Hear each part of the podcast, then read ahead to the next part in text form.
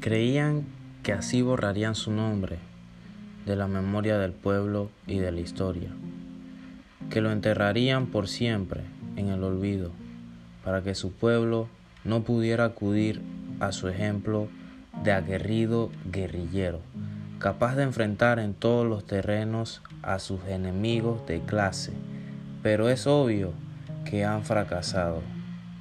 Federico Brighton Victoriano Lorenzo sigue vivo. La pelea es peleando.